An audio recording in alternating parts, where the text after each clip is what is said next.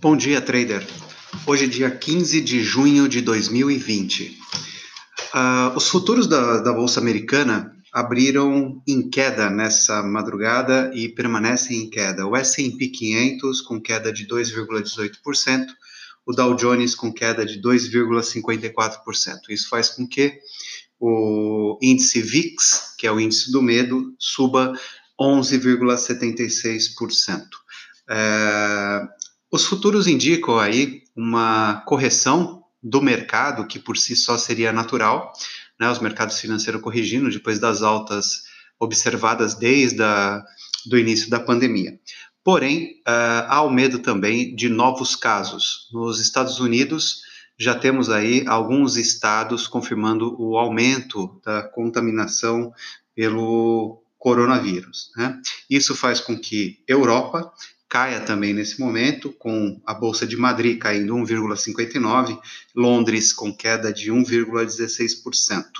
Na Ásia, os mercados fecharam no campo negativo, Nikkei despencou 3,47% e o índice Hang Seng 2,16%. Uh, o mundo espera que medidas aí de afrouxamento da, do isolamento social sejam efetivos para a retomada da, da, da, economia. Então, todos os sentidos aí, todos os olhos estarão voltados para realmente os números, né, do coronavírus nos próximos momentos.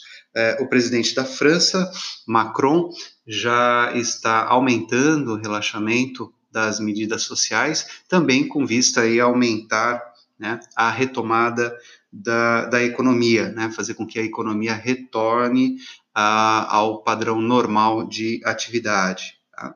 Ah, no setor de commodities, o petróleo despenca, né? então o WTI caindo 2,15% e o Brent 1,27%. O Bitcoin, moeda eletrônica, cotada aos 9.081 dólares, e com queda aí de 3,60%. Uh, também preocupa que no fim de semana várias manifestações foram observadas nos Estados Unidos uh, devido à morte do George Floyd. Né? É, então essas manifestações causam aí uma pequena preocupação é, nos Estados Unidos, porque é, foi também retomado aí nesse, nesse fim de semana. Né? Enquanto isso, no Brasil, o Ibovespa fechou na sexta-feira com queda de 2%, acompanhando as correções das bolsas americanas, fechou aos 92.795 pontos. Por aqui, o grande destaque fica com a saída do secretário da Fazenda, Mansueto de Almeida, que afirmou que dentro de dois meses está deixando o cargo. Né? Apesar da, de ter apaziguado, falando que realmente isso é uma saída né, é, pessoal e que ele vai respeitar aí a transição de dois meses, o mercado deve interpretar isso como uma fraqueza do presidente Bolsonaro, né, no controle da sua equipe. Então, atenção é, que podemos ter aí crise, né, uma, uma crise em relação a isso, a política influenciando os dados econômicos, né.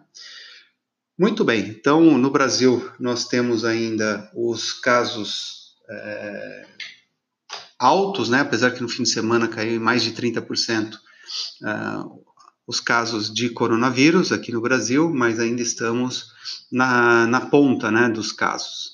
Então é isso, trader. É, um bom dia tá? e bons negócios.